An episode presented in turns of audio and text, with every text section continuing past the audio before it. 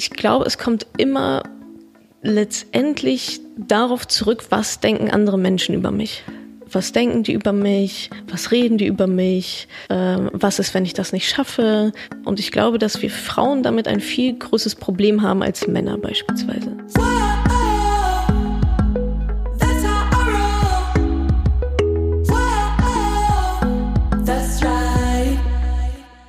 Salü, ihr Moneypennies und herzlich willkommen zu einer ganz besonderen Podcast-Folge heute.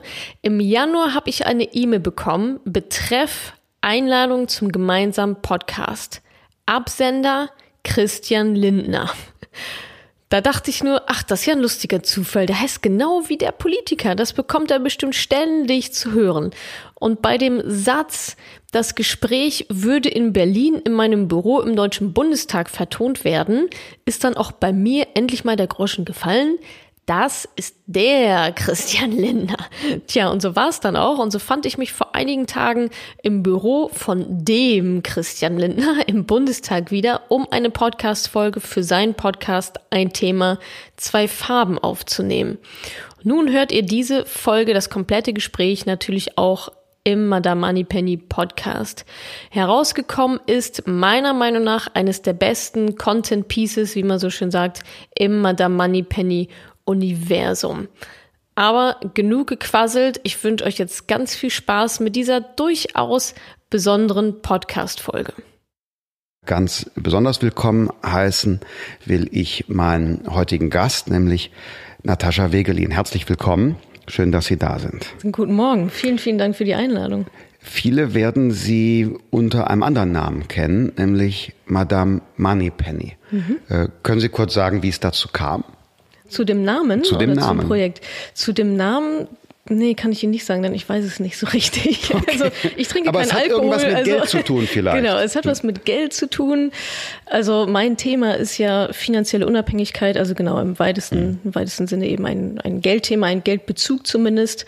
Und da war ich auf der Suche nach einem schlagfertigen Namen, den ich da drüber mhm. schreiben kann und so tolle Sachen wie Dagoberta waren glücklicherweise schon vergriffen.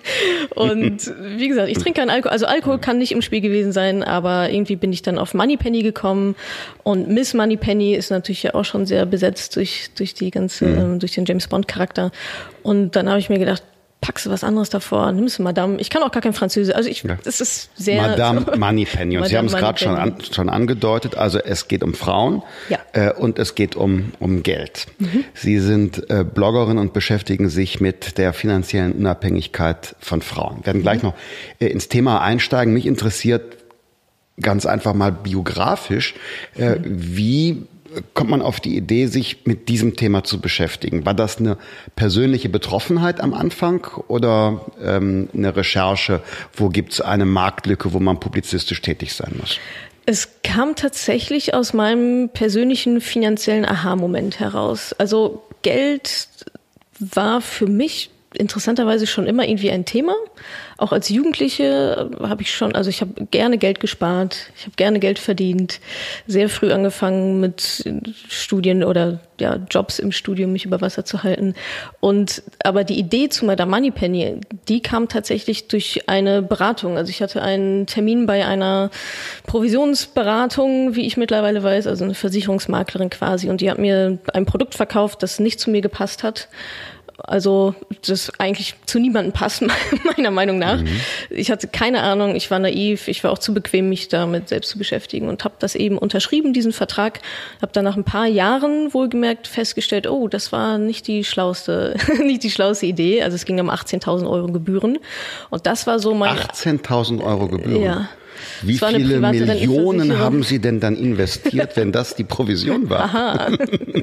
naja, also auf, über den gesamten Vertragslaufzeit ja, ja. wären dann wären diese Gebühren in aller möglichen Form fallen die an.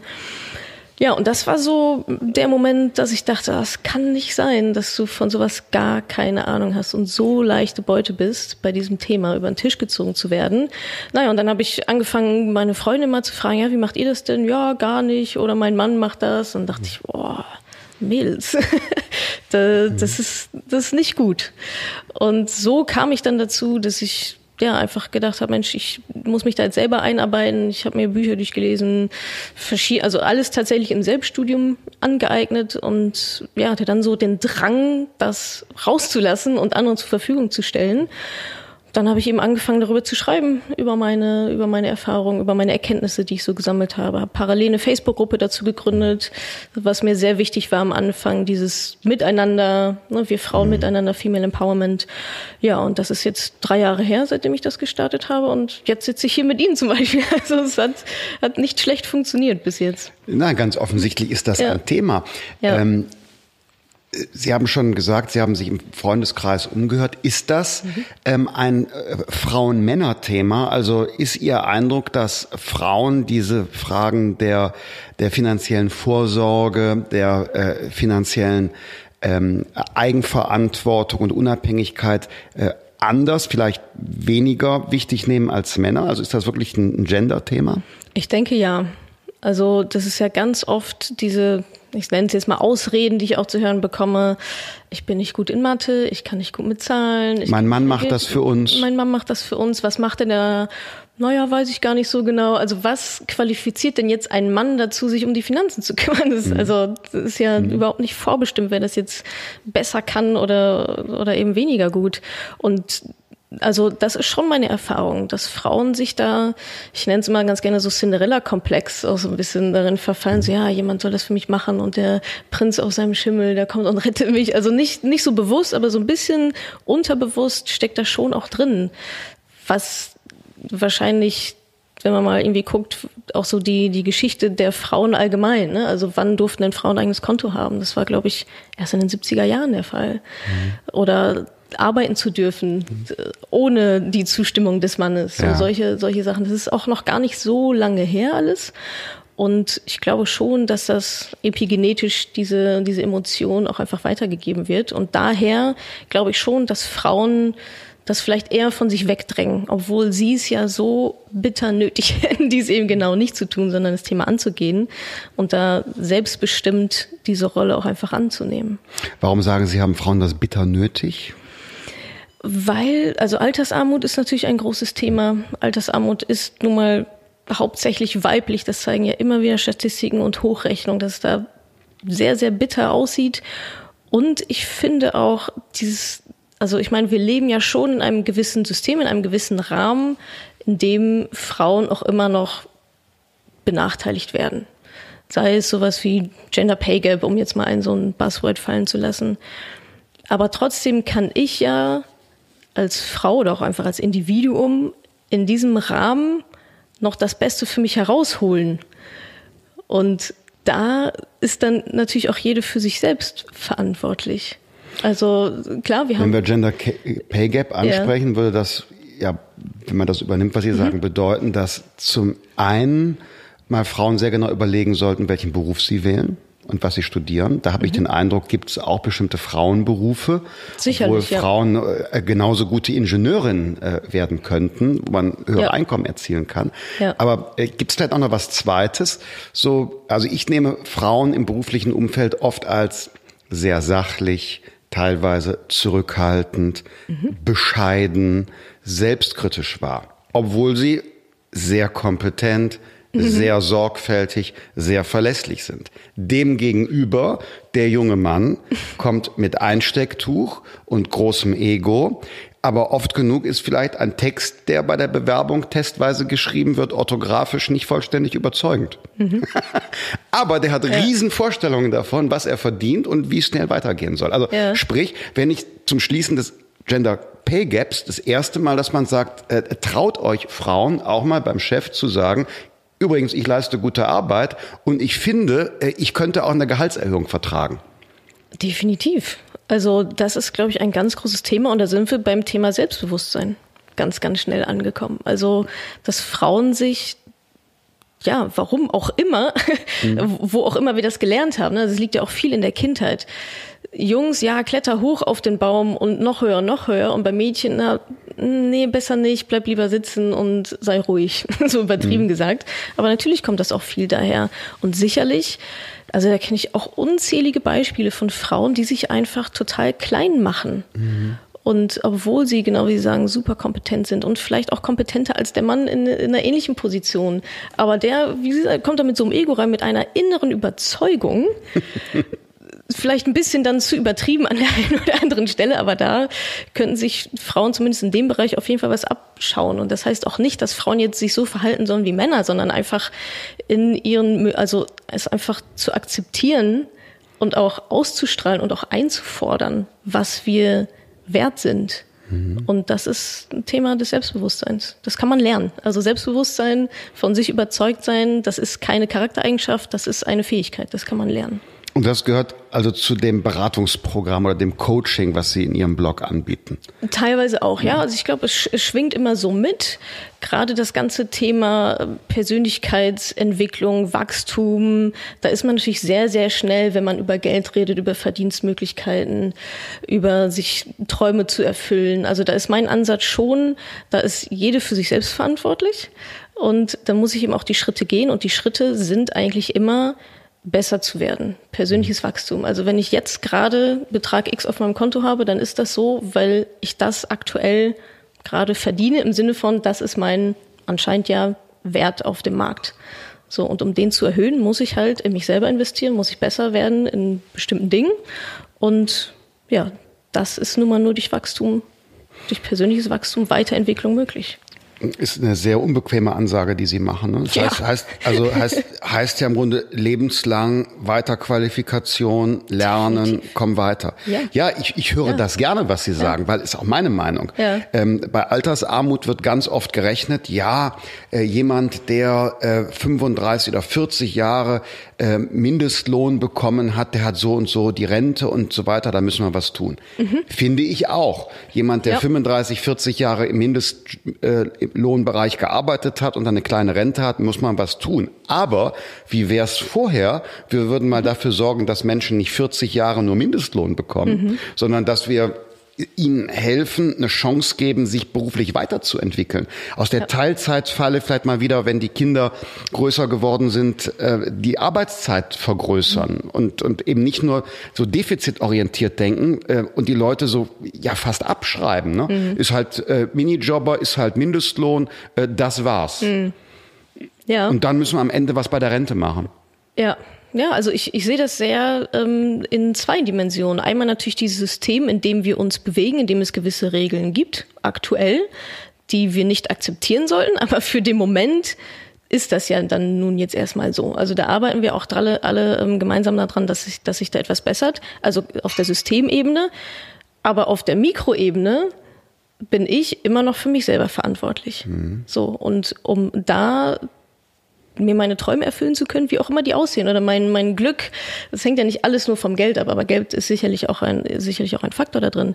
Und da muss ich halt mir selber an die eigene Nase, an die eigene Nase fassen. Und natürlich ist das total unbequem für sehr viele da draußen, das zu hören. Und entsprechend die E-Mails bekomme ich auch. Mhm. Also so ist es nicht, aber es nützt ja nichts. Also die Frage ist immer, was ist die Alternative? Sich irgendetwas hinzugeben, mit dem ich überhaupt nicht zufrieden bin und ich ärgere mich schwarz jeden Tag, dass niemand für mich sorgt. Oder ja, mich auf mal dem Pilotensessel. Genau, ja, auf dem Pilotensessel genau, im eigenen Steuer Leben. In die Hand nehmen, ja. Und man, es gibt immer, also äh, äh, klar, ab einem gewissen Moment änderst du dein Leben nicht mehr komplett und sagst, Mensch, äh, jetzt fällt mir gerade ein, ich habe Altenpflege gelernt, ich werde doch jetzt ähm, Luftfahrtingenieurin. Ja, das können nur die allerwenigsten einen solchen Fahrtwechsel. Ja. Aber ein bisschen was, glaube ich auch, geht mhm. immer, kann man sich ja. weiterentwickeln. Ja. Ich probiere das bei mir selber auch immer mal was Neues mhm. äh, zu lernen. Ähm, also die Mikroebene, mhm. genau. Das große finde ich, finde ich sehr sympathisch, wie Sie sagen, große Ebene, Systemebene, muss man was ändern und dran arbeiten. Habe ich gleich mhm. auch noch ein paar Fragen, Themen, ähm, mhm. die wir besprechen könnten.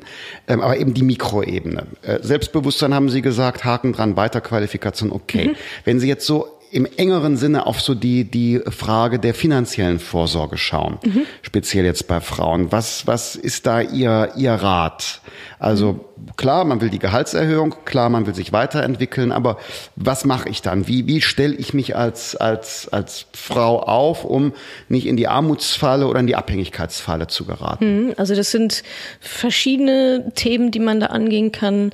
Auf jeden Fall, Sie hatten es ja auch schon kurz angesprochen, Teilzeit ist natürlich so eine sehr fiese Falle, wenn man da reintappt. Und ich glaube, es liegt einfach, man muss gewisse Entscheidungen treffen im Leben. Und die sollte man meiner Meinung nach aktiv treffen und nicht sich da so reinziehen zu lassen. Teilzeit ist ein sehr schönes Thema. Warum ist das denn so, dass dann immer Mama drei, vier, wie viel Jahr auch immer zu Hause bleibt? Das wird teilweise in Familien überhaupt nicht besprochen, diskutiert. Das ist dann einfach so, weil das alle anderen auch so machen. Ja, okay, aber ist das so, wie ich das gestalten möchte? Mhm. Und nochmal, also das ist jetzt nicht, ja, wir schnipsen und alles ist, alles ist anders und alles ist einfach. Also ich sage nichts, nicht, dass davon irgendetwas einfach ist, aber so trotzdem so alternativlos gewisse Entscheidungen aktiv zu treffen und diese Regeln für sich aufzustellen, wie man wie man leben möchte. Und Teilzeit ist natürlich äh, ein Thema. Einfach mal mit dem Partner drüber sprechen. Okay, wollen wir Kinder? Ja, nein, ja, okay. Wie sieht das denn dann eigentlich aus? Wie wie regeln wir auch die Finanzen untereinander?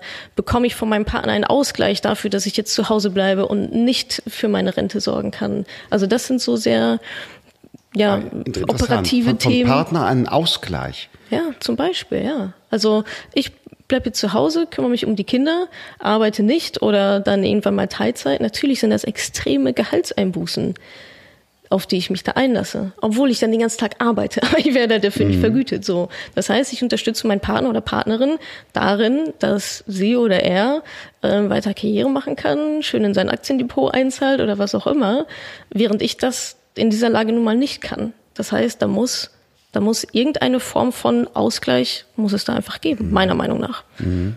So. Das wäre ein Aushandelsprozess genau, innerhalb einer ja, Familie. Genau, und das muss aber auch die Frau Paares. ansprechen.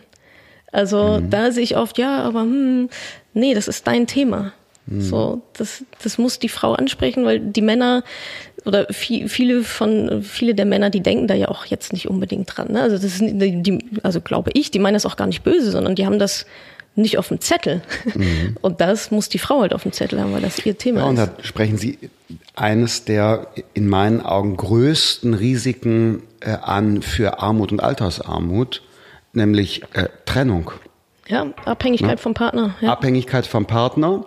Äh, Lebensmodell, das irgendwie so komplementär ist. Wir machen mhm. das zusammen. Du machst Karriere, ich mach Kinder. Ja. Und dann kommt der Blitzeinschlag, dass man sie irgendwie mit Ende 50 trennt. Ja. Und äh, jeder für sich seine Sachen macht und die Frau keine Unabhängigkeit, keine eigenen Rentenansprüche hat und so weiter und so ja. fort kein Haus, in dem sie die ganze Zeit gemeinsam drin kein Haus, haben. genau. Plötzlich kommt die Miete.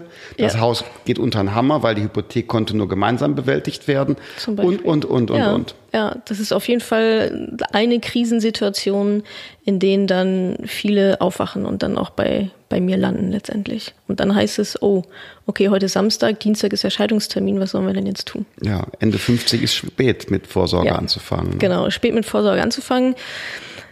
Trotzdem besser spät als nie, so plakativ mhm. das auch klingt. Aber ich glaube, da muss man dann auch ganz realistisch und pragmatisch rangehen. Wenn ich nicht mit 67 in Rente gehen kann, dann kann ich ja nicht mhm. mit 67 in Rente gehen. Ja. Teilen Sie meinen Eindruck, dass in Deutschland viele ähm, Männer wie Frauen sich bei diesen Vorsorgefragen unglaublich auf den Wohlfahrtsstaat verlassen, nach hm. dem Motto, die Rente ist sicher. Und die Form der privaten Vorsorge in was auch immer, hm. irgendwie so vernachlässigt, diskreditiert wird, fast so eine Art ähm, äh, antikapitalistischer Ekel da ist, mit dem man sich selber eigentlich ja schadet. Ja, ja, das, das kann ich so unterschreiben, ja. Also einmal, genau, die Rente ist sicher und der Staat muss und soll für mich sorgen. Und auch dieses ganze Private, die private, man muss natürlich auch sagen, man wird verarscht.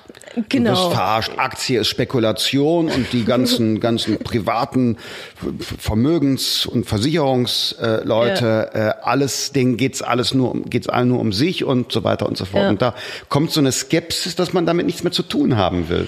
Also ich finde, eine gesunde Skepsis ist ja auch angebracht. Also wie ich zum Beispiel mit meiner mhm. Maklerin, da war ich nicht skeptisch genug, einfach mal zu fragen, okay, wie, also das ist hier alles kostenlos, diese ganze Beratung? Wovon lebt die Frau eigentlich? Mhm. Also wem nützt es? Das ist immer eine sehr schöne mhm. Frage, die man sich stellen kann. Aber unabhängig, ich sage es mal, von Versicherungen und so weiter, die ja auch ihre Vor-, Vor und Nachteile haben, wie, wie alle Produkte. Aber Aktienmarkt, ähm, spätestens da gehen dann die Augenbrauen hoch und Glaubenssätze tauchen auf und na, mein mhm. Papa und mein Onkel, die haben da viel Geld verloren, alles Zockerei, alles Spekulation. Und da arbeite ich auch sehr aktiv daran, diese Mythen über mhm. Geldanlage ja, denen mal ein bisschen den Garaus zu machen. Weil, also, die Börse ist gar nicht schuld an irgendwas. Mhm. Also, ja. wenn ich, mhm. wenn ich Geld an der Börse verliere, dann habe ich halt keine guten Entscheidungen getroffen. Mhm. So, mich nicht informiert vorher, wie das ganze Spiel mhm. überhaupt funktioniert. Das heißt, Sie, Sie, ähm, wir können jetzt keine Vermögensberatung machen, das ist auch immer eine Frage der individuellen Klar. Lebenssituation und Risikobereitschaft. Aber äh, im Prinzip sagen Sie, äh, wir müssen in Deutschland uns, uns breiter aufstellen. Finde ich schon, ja. Also an Aktien führt ja meiner Meinung nach gar kein Weg vorbei. Also was, mhm. was ist die Alternative? Nicht jeder hat ähm, genug Kleingeld für eine Immobilie und ob das jetzt so viel sinnvoller ist als Aktien, sei auch mal mhm. dahin, dahingestellt. Aber Genau, gesetzliche Rente haben wir schon ungefähr abgeklappert. Hm, sieht jetzt, sieht jetzt nicht so super mhm. aus. Private Geschichten haben sicherlich auch ihre Vorteile, definitiv. Kann man sich überlegen, ob das ein Baustein ist. Aber zu Vermögens, zum Vermögensaufbau, um die Rentenlücke zu schließen, da muss ich ja, wer weiß, wie viel Geld in diesen Versicherungen mhm. stecken. Da kommt ja nichts mhm. bei rum. Also eine mhm. Versicherung ist ja nicht für Vermögensaufbau mhm. gedacht. Und meiner Meinung nach, wie gesagt, führt da an Aktien gar kein, gar kein Weg dran vorbei. Mhm. Ja, es muss ja auch nie auf Dauer so bleiben, dass die, die äh, großen deutschen Unternehmen, äh, die an der Börse notiert sind, die DAX-Konzerne, dass die alle äh, dem Ausland gehören. Hm. Also wir äh, Deutschen legen unser Geld irgendwo hin, im Zweifel bei einer Lebensversicherung, hm. einem Versorgungswerk, nichts dagegen. Ähm, und, und die deutschen Konzerne, die werden betrieben mit ausländischem Geld und mhm. überweisen ihre Dividenden, ihre Gewinne ins Ausland.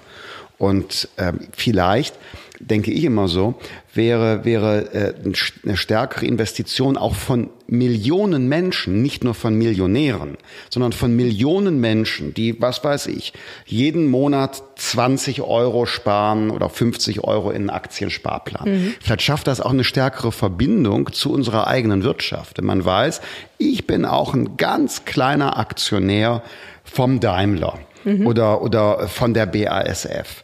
Ähm, und wenn die erfolgreich sind, dann bin auch ich ein klein bisschen mit erfolgreich. Mhm. Und also diese, diese Spanne, die wir in Deutschland haben, die Wirtschaft, die Industrie und dann die Menschen, die gibt's in anderen Gesellschaften gar nicht, weil mhm. die Leute sagen so, Kapitalmarkt sind wir alle, jeder ja. kleiner und größer und wir haben Interesse am Gesamterfolg. Mhm.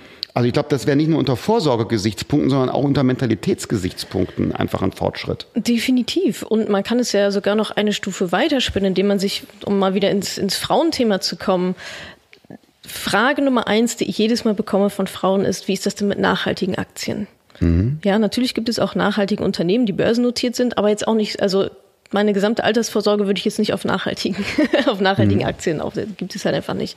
Wenn wir aber mal sagen würden, dass wie Sie auch sagen, viel mehr Menschen oder speziell auch Frauen dann eine Nachfrage da vielleicht auch schaffen würden, noch viel mehr in diesem Bereich. Also da haben wir auch eine gewisse Macht, ich sag mal, von unten zu zeigen, ey, wir haben Interesse an solchen und solchen ähm, Unternehmen auch, dadurch, dass wir nicht nur vielleicht nachhaltig kaufen, sondern eben auch unser gespartes Geld in nachhaltige Unternehmen investieren. Mhm.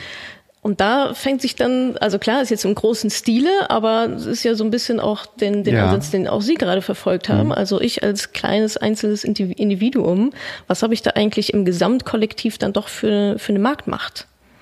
Absolut. Man muss ja. nicht, nicht äh, Aktien von Ölkonzernen, sage ich jetzt ja. mal klischeemäßig, kaufen, wenn man sagt, äh, äh, es sind, äh, man ist an der Dekarbonisierung äh, der Wirtschaft ja. interessiert. Ne? Klar. Kann man woanders hingehen. Mitunter sind auch die Windkraftfonds äh, viel lukrativer als Ölaktien, weil es dann noch ordentliche staatliche Subventionen gibt.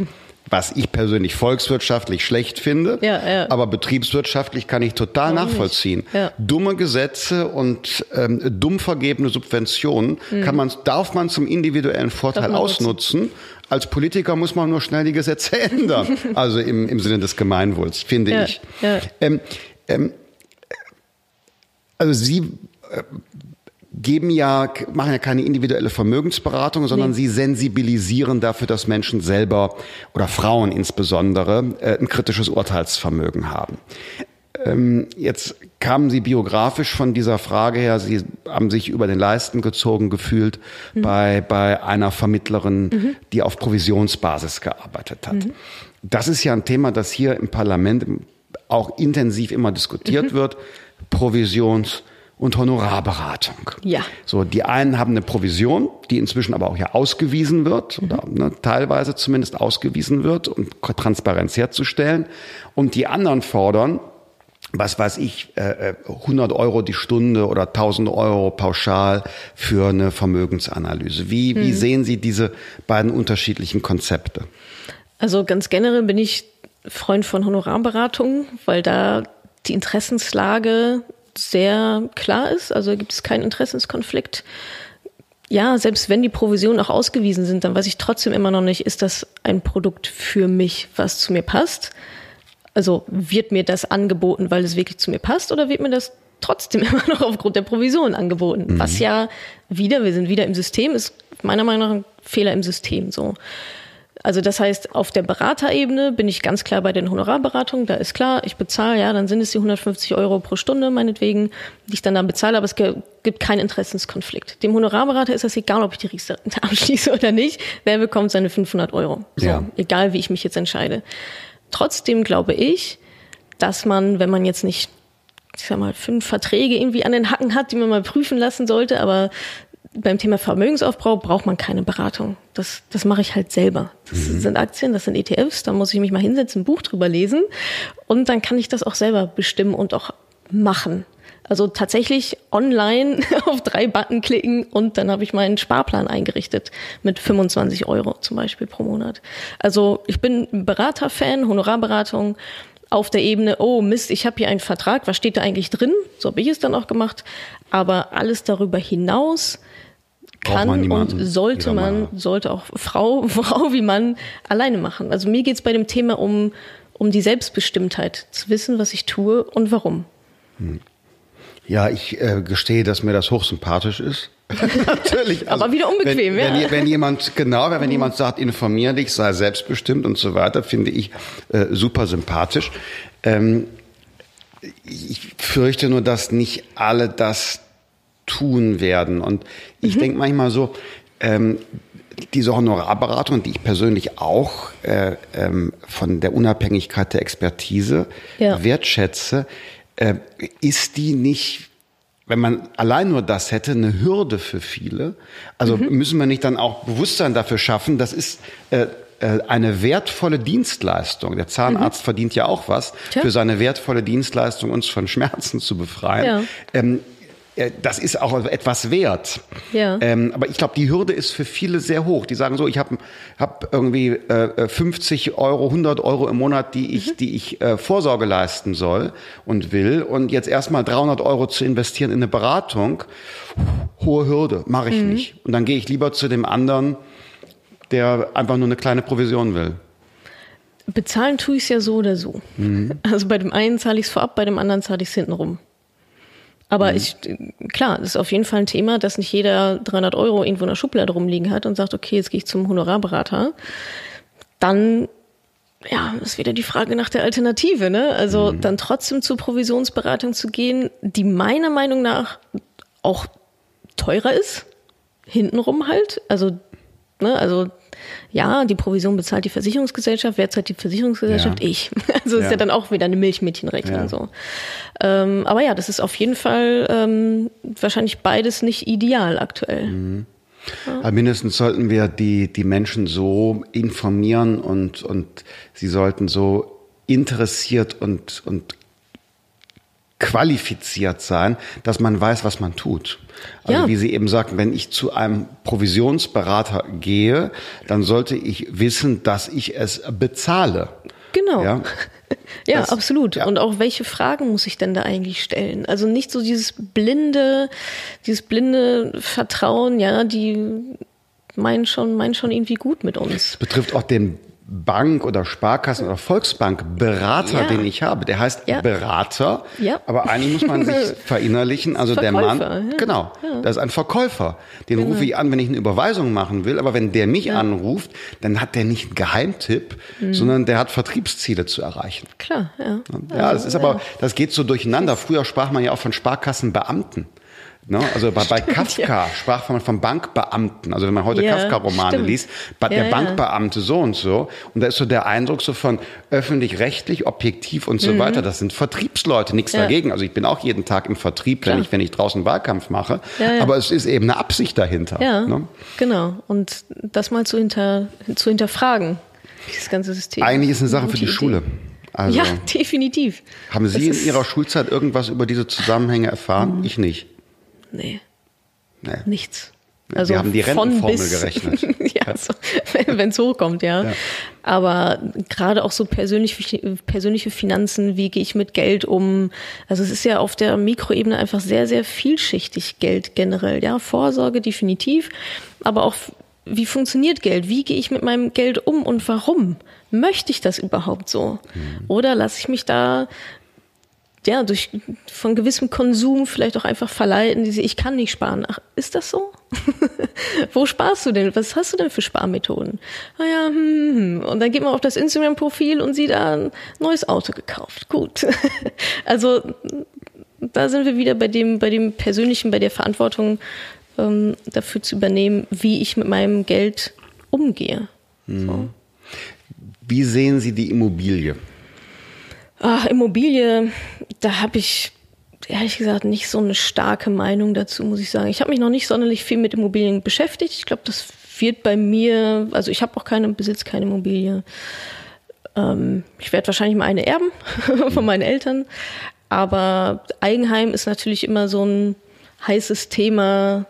Äh, Hauptsache Eigenheim und alles ist gut. Aber was da so für Kosten noch so mitschwingen und das ist Eigenheim, gerade wenn man da irgendwie selber baut, dann muss es zwei Balkone haben. Und also ich glaube schon, dass man da sich auch ganz gerne so ein bisschen verleiten lässt, wenn das Eigenheim dann perfekt sein muss mhm. und ein bisschen über die Verhältnisse ja, da Entscheidungen trifft. Gerade bei dem niedrigen Zins jetzt ist die Gefahr groß, gäbe genau. es mal eine genau. Wende, dass man irgendwie dann total ausgenockt wird. Ja. Ähm, äh, ich bin persönlich ein großer Freund und wir auch politisch mhm. äh, der selbstgenutzten Immobilie. Mhm. Und wir haben hier eine Reihe von Initiativen ergriffen, um die Baukosten zu reduzieren. Das wird ja sehr stark getrieben durch mhm. Dämmverordnung und anderes mehr. Und äh, wollen auch einen Freibetrag bei der Grunderwerbsteuer haben für die selbstgenutzte Immobilie, um ah, ja. die Eigenkapitalanforderungen zu reduzieren. Ja. Dahinter steckt folgende Überlegung. Ja. Ähm, Erstens glaube ich, dass im Alter nichts mehr entlastet, als keine Miete zahlen zu müssen. Mhm. Ich glaube zweitens, dass wir alle ein bisschen verführbar sind. Und wenn du sparst und da liegen jetzt ein paar Taler mhm. und dann kommt der runde Geburtstag und dann sagst du, Mensch, jetzt werde ich 50, ich wollte doch immer mal ein Motorrad haben. Und dann gehst du natürlich an den Wurstvorrat ran. Mhm. Während die Hypothek die du 35 Jahre abzahlen musst, die diszipliniert eben auch. Und ja. du hast dann zwangsläufig, dass du was aufbaust. Mhm. Ich meine, das können, können nicht alle. Jetzt bekommen wir wieder tausend Mails. Ja, ja ihr redet da über Immobilie und äh, das ist für mich unvorstellbar. Einverstanden. Wir haben in Deutschland aber jetzt unter 50 Prozent äh, Besitzer einer selbstgenutzten Immobilie. Ja. In anderen Ländern wie Griechenland oder Rumänien oder Italien sind es 80, 90 Prozent. Und deshalb meine ich, ja, nicht jeder wird in seinem Leben eine Immobilie abzahlen können können. Das mhm. ist klar. Nur so wie jetzt es ist, also es ein Luxus ist mit immer weniger Leuten, die das können, mhm. so darf es nicht bleiben. Sondern ich finde, es muss ein Baustein werden. Und es gibt übrigens noch einen weiteren Grund. Ich glaube, dass das ein Stück sozialer Zusammenhalt ist. Wenn du, wenn du eine selbstgenutzte Immobilie hast, interessierst du dich für deine Nachbarn, weil du willst ja Jahrzehnte mit ihnen zusammenleben. Stimmt, Musst. Ja. Du wechselst nicht eben.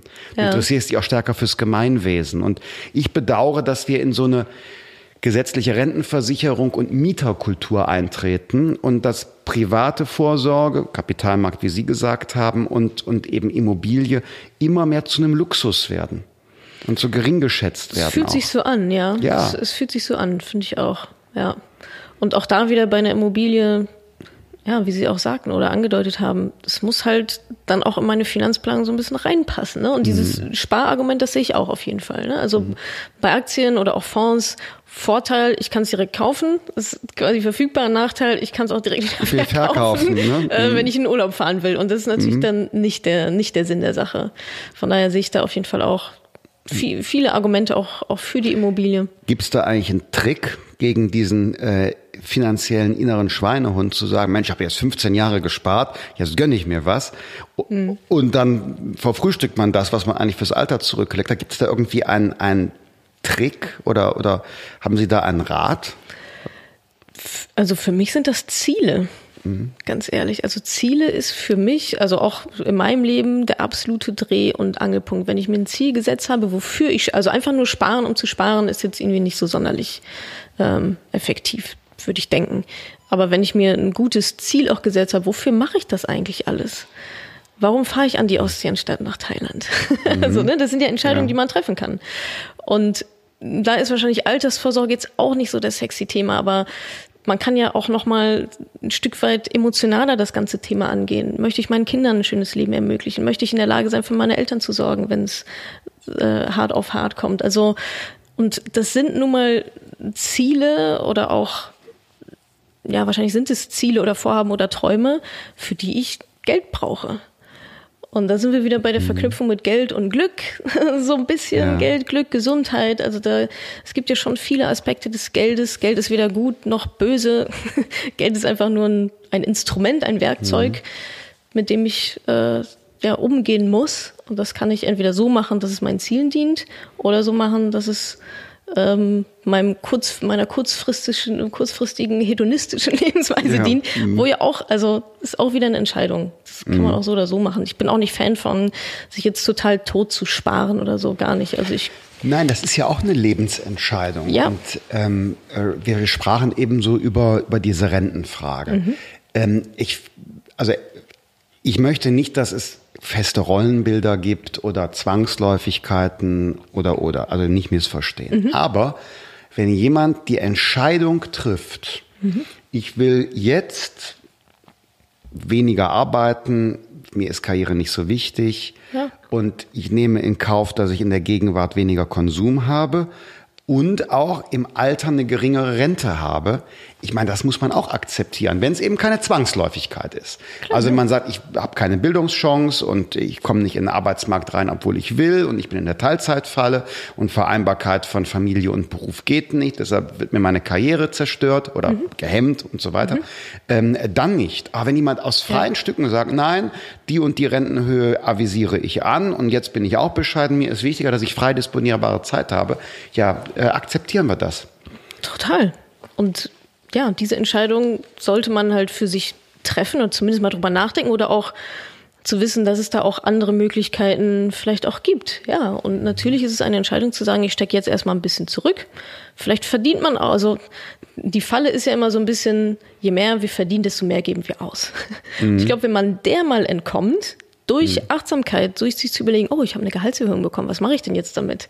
Geht jetzt in die nächste neue Karre oder geht die vielleicht auf Sparkonto? Mhm. Und kann ich damit dann vielleicht eher aufhören zu arbeiten? Wer sagt denn, dass wir mit 67 Jahren in Rente gehen sollen? Mhm das sind dann natürlich Zusammenhänge, die müssen mir klar sein. Was natürlich mhm. nicht funktioniert, ist zu sagen, ja, ich mache jetzt hier irgendwie alle schön Piano und mache nicht mehr als hüpf nur so hoch, wie heißt das Pferd springt nur ja. so hoch, wie, ja. wie die Latte hängt und erwarte dann aber, äh, dass meine Träume sich von alleine erfüllen. Das funktioniert natürlich nicht. Haben Sie also, gerade einen spannenden Punkt gesagt. Mhm. Ähm, äh, wer sagt, dass man mit 67 in Rente gehen muss? Ja, äh, ja absolut. Äh, mhm.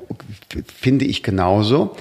Ähm, äh, dieses, dieses fixe Rentenalter. Ne? Mhm. Ähm, unsere Idee ist zu sagen, ähm, ab 60 entscheidet jeder selbst, mhm. wann er gehen will.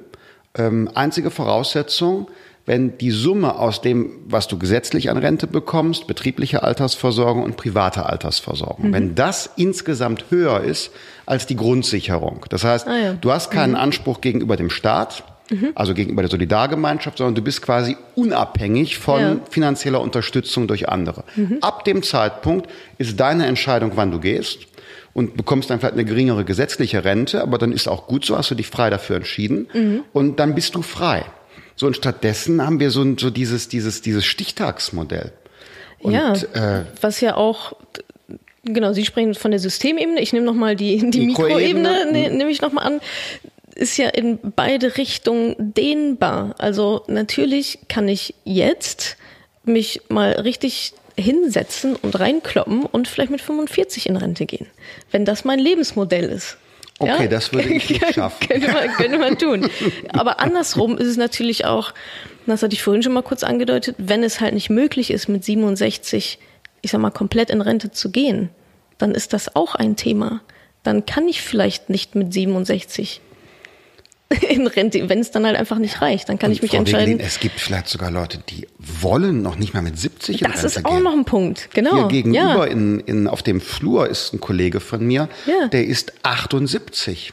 Ja. Und der wird jetzt im Mai nochmal kandidieren als Ihr Kollege, Schatzmeister meiner Partei, weil der sagt, na ja, also mir macht Spaß, ich bin, ja. bin äh, fit, ihr braucht mich. Und ja. hat er recht. Und, genau. so, und für den, glaube ich, wäre es eine Drohung, wenn ich sagen würde, nee, Herr Dr. Solms, wir müssen uns jetzt, äh, wir müssen uns jetzt ein bisschen ja. schonen, nicht wahr? Und deshalb, ne? Ja, ja, und, äh, genau. Warum? Ne? Diese, diese fixen mhm. Rollenbilder, äh, wie, man, wie man leben soll, auch finanziell sein Leben einteilen mhm. soll.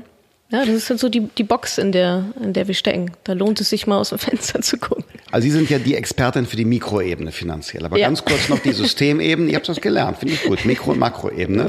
Jetzt nochmal kurz die System- oder Makroebene. Verfolgen Sie die aktuelle rentenpolitische Diskussion, die wir gerade führen? Stichwort Grundrente. Wenig zugegeben. Hm. Was bedeutet das genau? Ja, Kannst du mir also kurz erklären? Gibt, ja, klar, kann ich Ihnen gerne erklären. Es gibt einen, einen Vorschlag ähm, des ähm, Sozialministers Herr Heil, der will eine Grundrente einführen. Mhm. Und das bedeutet, jemand, der ab 35 Jahre gearbeitet hat, ähm, der bekommt aus Steuermitteln einen Zuschuss. Mhm. Ähm, und zwar auf Basis der sogenannten Grundsicherung, die es gibt. Es gibt ja. ja die Grundsicherung im Alter und die will er quasi aufstocken für diejenigen, die ab 35 Jahre gearbeitet haben. Und das Vorhaben wird hier intensiv diskutiert, mhm. weil ähm, er will das machen, erstens ohne Bedürftigkeitsprüfung. Mhm. Das bedeutet, jemand bekommt auch Geld vom Steuerzahler, der jahrzehntelang äh, ihren Empfehlungen auf einem Blog gefolgt ist mhm. und deshalb zwar eine kleine gesetzliche Rente hat, aber daneben eine private Vorsorge, vielleicht eine Immobilie, vielleicht mhm. hat sie oder er auch geerbt oder man hat eben eine Partnerin, einen Partner mhm. und lebt in einer gemeinsamen, in einem gemeinsamen Haushalt. Also das ist der erste Kritikpunkt an dem, was Herr Heil vorschlägt, die Bedürftigkeit. Ja. Und ähm, das Zweite, was, was wir kritisieren, ist, ähm, dass das Leistungsprinzip ausgehebelt wird. Mhm. Warum? Ähm, es gibt so Konstellationen, jemand arbeitet 34 Jahre, 30 Stunden. Mhm. Jemand anders arbeitet 35 Jahre, 20 Stunden. Dann Okay. Gibt es dieses Fallbeil, mhm. nur das eine Jahr Unterschied, obwohl ähm. die eine 35 Jahre mehr gearbeitet hat ähm, in der Summe der Stunden und die andere weniger, äh, ja. bekommt die eine Geld, die andere nicht. Und ich glaube, das gibt neue Ungerechtigkeiten. deshalb haben wir ein Konzept gemacht. Wir haben gesagt, okay, wir nehmen diese gesetzliche Grundsicherung, die es gibt. Aber ähm, äh, es wird nicht einfach dahin aufgestockt und alles verfällt, sondern wenn jemand das ganze Leben 20, 25 Euro im Monat in die private Vorsorge investiert hat, trotz kleinen Einkommens, muss das einen Unterschied machen. Hm. Ob jemand 15 oder 25 Stunden die Woche gearbeitet hat, über 28 oder 38 Jahre, muss einen Unterschied machen. Also unsere ja. Idee ist, wir haben die Grundsicherung, auf die wird alles angehoben, aber, also wenn man kleine Renten hat, aber ja. von dem, was man sich selbst erarbeitet oder erspart hat, müssen 20 Prozent frei bleiben, die einfach oben drauf gelegt werden. Mhm. Damit es einen Unterschied macht, ja. was hast du während deiner aktiven Zeit gespart ja. oder gearbeitet. Das ist so die Idee, dass so der Leistungsgedanke, der Unterschied dabei bleibt, nicht nur gleich. Ja, und auch die Eigeninitiative, die da auch gefördert würde dann. Ja, absolut. Die genau. muss auch belohnt werden. Ja, irgendwie. Ja. Heute schrieb einer, ähm, äh, in der Rheinischen Post, also meiner Heimatzeitung aus Nordrhein-Westfalen. Da war die Überschrift Gleichheit ist Glück, hat der geschrieben. Und ich finde nicht, dass Gleichheit per se Glück ist, weil eben es muss doch einen Unterschied machen, was wir im Leben tun. Mhm. Also, also bist du sparsam oder nicht, risikobereit oder nicht, dazu jetzt übrigens gleich noch abschließend Risikobereitschaft, ja. bist du risikobereit oder nicht, ähm, konzentrierst du dich mehr auf den Beruf oder mehr auf, auf Hobbys? Das muss doch am Ende einen Unterschied machen dürfen, finde ich. Hm. Ja, man muss natürlich trotzdem auf die Menschen gucken, die durch so ein System dann einfach durchfallen würden, die vielleicht nicht, ne, nicht Bedürftigkeit die Möglichkeit und Solidarität. hat. Genau, mhm. definitiv. Aber ansonsten, ja, finde ich auch, dass gewisse gewisse Anstrengungen ob sie honoriert werden, aber zumindest incentiviert. Genau, vielleicht mhm. ist das eher so das Anreiz. Da, ja. Genau, also dass man den Anreiz gibt, okay, beschäftige dich doch mal mit dem Aktienmarkt, beschäftige dich doch mal ja. ähm, vielleicht, vielleicht mit ein paar anderen Dingen auch noch. Ja. Jetzt habe ich gerade schon das mhm. Stichwort Risikobereitschaft mhm. äh, genannt, weil das für mich so auf der Zielgeraden noch spannend ist. Mein, mhm. mein äh, persönliches Leib- und Magen- und Lieblingsthema ist Gründerkultur. Ah, ja. Ja, weil Super. ich finde, ähm, äh, Gründerkultur ist toll. Das ist so Ausdruck des Zukunftsvertrauens, wenn man etwas gründet. Mhm. Und ich liebe es, wenn Menschen ihre Lebensträume verwirklichen. Ja. Und ähm, äh, ich finde auch spannend, wenn neue Dinge entstehen, neue ja. Dienstleistungen oder Produkte, Technologien und so weiter und so fort. Ähm, Sie sind ja auch Gründerin ja. gewesen. Oder immer noch? Oder jetzt ja. ja, je nachdem, wie man es definiert. Aber genau, ich habe gegründet, also wenn man Madame Moneypenny jetzt mit, ähm, mhm. mitnimmt, dann ist es quasi zwei, zwei mhm. Projekte, zwei Unternehmen, die ich habe. Genau, und das erste, ähm, meine erste Gründung war wgsuche.de. Und genau, das ist ein Portal zum WGs und Mitbewohner finden. Und das war so meine erste Gründung, da war ich 25. Mhm. Genau, da angefangen. Ja. Warum gibt es so wenig Gründer Gründerinnen. Gründerinnen. Oder ist, täuscht mein Eindruck? Es sind tatsächlich weniger Gründerinnen. Ich habe jetzt auch keine Statistik parat, aber es sind definitiv weniger. Und ich meine, man braucht ja nur mal Internetseiten wie die Gründerszene sich durch, mhm. durchscrollen. Die sehen ja, es sind immer die mit hellblauem Hemd und zurückgegeben. so, mhm. ist mal ja. übertrieben zu sagen. Ja. Äh, immer Klischees, ein, Klischees, ein, ein gewisser, halt so, mhm. genau. Genau. Ja, warum gibt es so wenig Gründerinnen? Ich ich weiß es nicht so genau. Ich glaube, wenn ich es ganz genau wüsste, würde ich sehr stark dagegen arbeiten. Aber es sind auch wieder Themen wie Selbstbewusstsein, wie Perfektionismus, dass wir uns da selber im Weg stehen, sicherlich auch ein bisschen Mut. Und ich glaube, es kommt immer letztendlich darauf zurück, was denken andere Menschen über mich. Und ich glaube, dass wir Frauen damit ein viel größeren, größeres Problem haben als Männer beispielsweise. Also diese, dieses beurteilt zu werden. Mhm. Ist mein Gefühl, dass wir Frauen davor noch mehr Angst oder Respekt haben. Was denken die über mich? Was reden die über mich? Ähm, was ist, wenn ich das nicht schaffe? Das sind ja immer, also diese ganzen Selbstzweifel, Gedanken und fehlendes Selbstbewusstsein, das bin ja nicht ich in mir drin alleine, sondern das ist ja das Urteil der anderen Menschen. Mhm.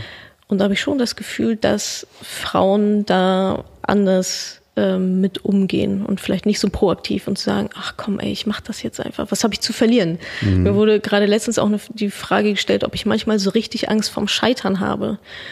Interessanterweise hatte ich da noch nie drüber nachgedacht, mhm. was also zeigt, okay, es gibt anscheinend keine Angst. Mhm. Und habe ich so ein bisschen mal selbst reflektiert, Mensch, woher kommt das eigentlich?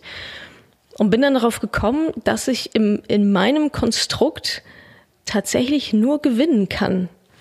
Also entweder ich nehme mir etwas vor und es funktioniert und dann habe ich ein Gewinnergefühl, sage ich mal, ja, dann hat es geklappt, super, ich freue mich.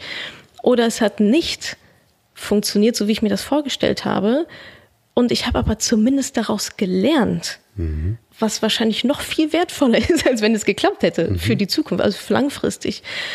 Und dann habe ich mir die zweite Frage gestellt, Mensch, warum, selbst wenn es nicht klappt, ja, und ich habe daraus gelernt, warum, warum fühle ich das so? Und da bin ich drauf gekommen, dass es mir sehr, sehr egal ist, was andere Menschen über mich denken. Mhm. Und das war aber auch nicht immer so. Ich glaube auch, dass das eine Fähigkeit ist, die man sich antrainieren kann. Also ein Reifungsprozess der Unabhängigkeit. Genau, den kann man aber auch beschleunigen, mhm. indem man sich mit positiven Menschen umgibt, indem man ähm, ein Netzwerk hat, das, das vielleicht ähnlich denkt, ähnlich proaktiv ist, lösungsorientiert und sagt, komm, mach doch einfach mal, scheiß doch drauf, was Tante Uschi sagt. Das ist deren Glaubenssatz, dass das nicht funktioniert, aber ähm, ja, einfach, einfach mal machen und meine Güte, wenn es nicht funktioniert, was hat man denn zu verlieren? Ich, ich kriege meinen Kopf irgendwie nicht daran, was die Leute zu verlieren haben. Das kann meiner Meinung nach nur Ansehen sein, wie auch immer das definiert ist, oder halt ja blöd dastehen vor anderen Leuten. Und wenn man das aber ausschaltet, dann wird's, glaube ich, richtig interessant für für einen selber. So und ich glaube schon, dass, also es ist psychologischer Grund wie immer eigentlich, warum vielleicht es dann auch weniger Gründerinnen ganz speziell gibt. Wir haben angefangen mit Frauen und Finanzen und äh, wir enden mit einem, äh, wie ich finde, großartigen Appell an die Unabhängigkeit, egal ja. ob Frau oder Mann. Frau Wegelin, vielen ja. Dank für das Gespräch. Ich danke Ihnen. Ich hoffe, ich konnte dir in dieser Podcast-Folge einiges Neues vermitteln und vor allem Lust auf mehr machen. Wenn dem so ist, wenn du dranbleiben möchtest, dann habe ich was für dich, nämlich meinen kostenlosen Newsletter. Dort bekommst du regelmäßig Tipps, Tricks sowie alle Neuigkeiten aus dem Madame Moneypenny Universum, denn News gibt es dort immer zuerst. Also einfach kostenlos anmelden auf www.madamoneypenny.de slash newsletter und dann bekommst du schon ganz bald Post von mir.